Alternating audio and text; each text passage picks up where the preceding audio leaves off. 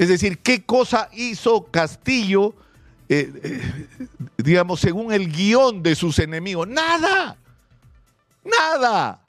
Simplemente fue un pésimo administrador del aparato del Estado y encima también metido en procesos de corrupción como todo. O sea, fue la repetición grotesca de la historia que hemos tenido en las últimas décadas.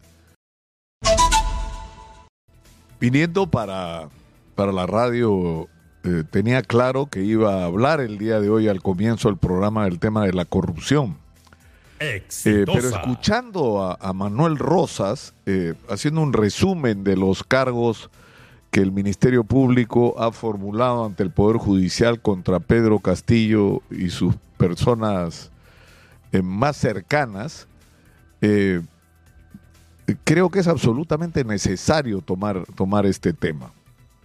Es decir, para, la, eh, para el Ministerio Público, para la Fiscalía, eh, como para todos, creo, ¿no? Es absolutamente claro, primero, que esto fue un intento de golpe de Estado, ¿no?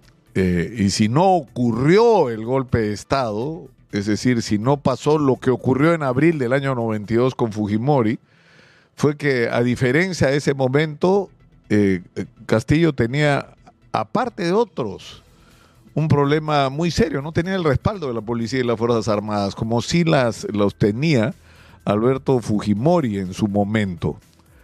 Eh, y en segundo lugar, el nivel de apoyo ciudadano que en su momento tuvo Alberto Fujimori provocó una situación donde claramente el presidente estaba rompiendo la constitución, donde estaba pasando por encima de la división de poderes y de la, del sistema jurídico, legal y de relación entre poderes, eh, pero que esto lo hacía con el respaldo de la inmensa mayoría de la gente. Y ese fue el otro factor que tampoco tenía de su lado el propio Pedro Castillo, que se fue, se vio en las protestas posteriores a su salida del gobierno, donde hubo rápidamente una evolución de gente que salía a protestar contra Dina Boluarte y que no reclamaba el regreso de Pedro Castillo. Eh, y eso era responsabilidad de la calidad del gobierno que el propio Pedro Castillo había hecho. Eh, yo creo que este tema está claro desde el punto de vista de, de, la responsabilidad frente a la pretensión de quebrar el orden constitucional. Y lo que tiene que terminar de precisarse eh, es quiénes fueron exactamente los que participaron. Y acá, una vez más, nos enfrentamos a la conducta que permanentemente tienen los políticos. Es decir, tiran la piedra y esconden la mano. Eh, ¿Por qué no tienen el coraje de decir, sí, pues, fueron parte del golpe, coordinaron con él, sabían del documento, participaron en su redacción? y asuman la responsabilidad de lo que han, de decisiones en las que han participado. Yo creo que ese tipo de mensaje es el que hace falta en el Perú. Políticos que pueden acertar o equivocarse, pero que tienen el coraje de asumir la responsabilidad de sus decisiones. Miren lo que está pasando con los sucesos de diciembre y enero y los 49 muertos, la mayor parte de ellos por heridas de bala quienes tomaron la decisión de que esto ocurra no se acuerdan, no estaban ahí, no sabían, no son responsables. O sea, ellos deciden, las cosas ocurren y ellos no son responsables de nada. Eso es permanente en la historia del Perú. Permanente. Lo mismo pasó en la guerra contra el terrorismo. ¿Cuántos políticos están presos por los excesos y horrores que se cometieron en la lucha contra el terrorismo? Ninguno. ¿Cuántos militares y policías están presos? Un huevo o procesados algunos décadas. Es la historia de siempre, de los políticos que toman decisiones y se lavan las manos. Ahora, yo creo que este tema del, del, golpe de Castillo tiene que obligarnos a reflexionar sobre lo que hemos vivido realmente, no sobre la leyenda que se tejió. Se creó un pánico en el país con respecto a la amenaza comunista, o sea, Castillo iba a tomar el poder y le iba a quitar hasta sus hijos a los ricos. Iba a expropiarles, iba a quitar sus casas, sus propiedades, iba a estatizar la economía. Te iba a congelar las cuentas y te iba a quitar tu dinero y la gente se volvió loco, un ataque de histeria. 15 mil millones de dólares por lo menos salieron de, del país en unos pocos días. Madrid, en determinado momento en Madrid y en barrios como Recoletos o Salamanca, a veces uno se encuentra más peruanos de clase A más que en los distritos más pudientes, por decirlo, de Lima. En pánico. Por una incomprensión de lo que tenían delante no se detuvieron en algún momento y utilizaron el privilegio de haber tenido la mejor educación del Perú para tratar de analizar su país y entender qué diablos estaba pasando. Y lo que estaba pasando es, primero, estábamos en un país profundamente dividido, donde el crecimiento de la economía extraordinario de los últimos años, lo voy a repetir todas las semanas a ver si la gente termina de entenderlo, siete veces ha crecido el presupuesto de la República en 23 años, siete veces. El problema es que ese crecimiento no ha ido de la mano con la solución real, estable y de largo plazo de los grandes problemas de la gente. Que no son los bonos, no, la gente no quiere que le regalen plata, la gente quiere oportunidades, crédito barato, vivienda digna, acceso al agua, al gas, a la conectividad, acceso a una educación de calidad, a una salud de calidad, a una justicia que merezca el nombre. Lo que quiere la gente es una sociedad de oportunidades donde puedas construir tu futuro. Y eso no ocurrió en el Perú y eso ha producido un resentimiento y una molestia en un sector muy importante de la sociedad que tiene que ser atendido. Y que en términos electorales se expresó en Pedro Castillo, que ganó las elecciones. Sí las ganó.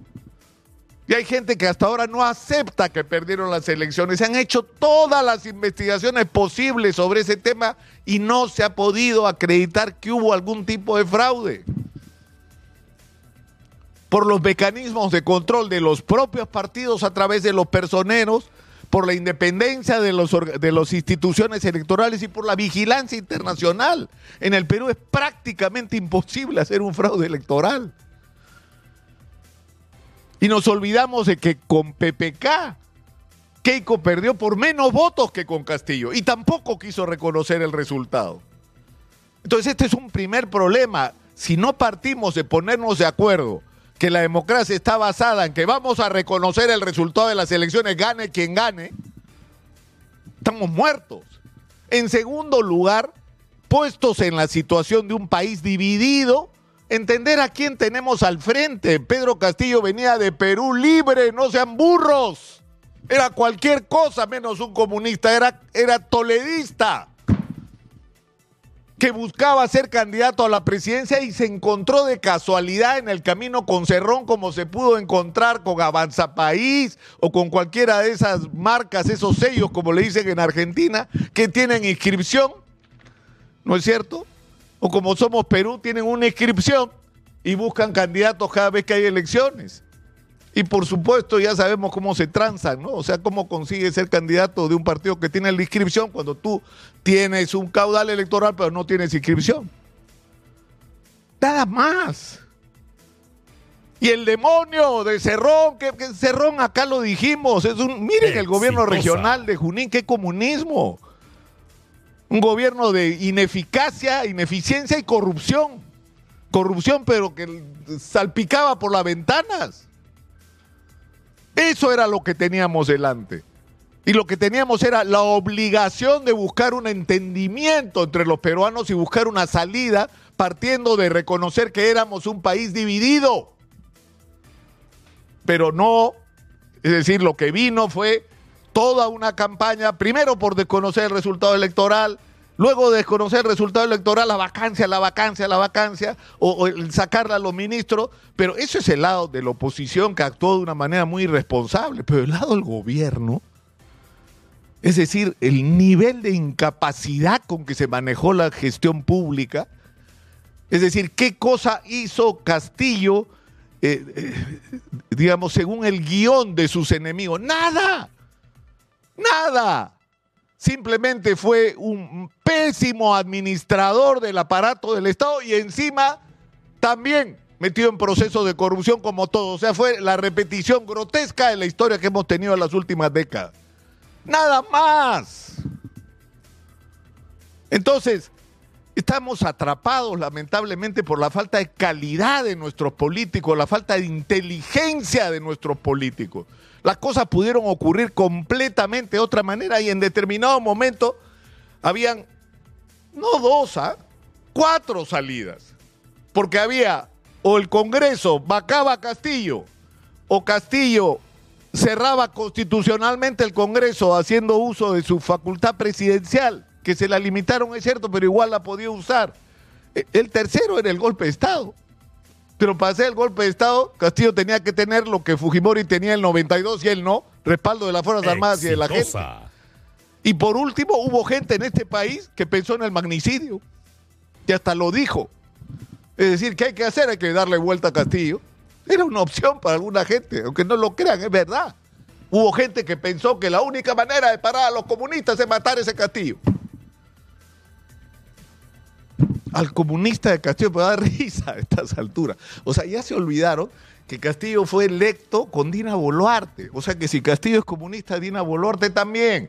Castillo fue electo con Dina Boluarte. O sea que se hizo, si hubo fraude electoral, entonces la elección de Castillo fue tan fraudulenta como la de Dina. Entonces, ¿qué hace Dina de presidente? Si es una comunista que sigue, eh, eh, o sea que eh, ha usurpado el poder a través de un fraude electoral. Porque ninguna de las dos cosas son ciertas. Son oportunistas metidos en política. Y acuérdense de Cerrón. Cerrón no era el demonio. No era el demonio el que nos iba a traer el chavismo. Así que miedo, Dios mío. Cerrón. Cerrón está prófugo, protegido por sus enemigos. Su hermanito está de vicepresidente del Congreso aliado con Fuerza Popular, por Dios. ¿Qué consecuencia es eso? El defensor del pueblo lo ha puesto Cerrón como parte de las componendas entre los partidos. Es decir, esa, esa es nuestra cruda realidad. Y yo creo que una vez más, o sea, toda esta historia de Castillo y todo esto que pasó tiene que servirnos de lección para hacer las cosas de otra manera. Y yo creo que la principal conclusión, y con esto termino, es que no puede repetirse en la historia del Perú el escenario que vivimos el año 2021.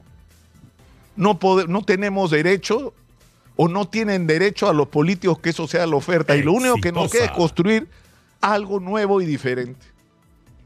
No necesitamos más gestores ineficientes y corruptos de la cosa pública.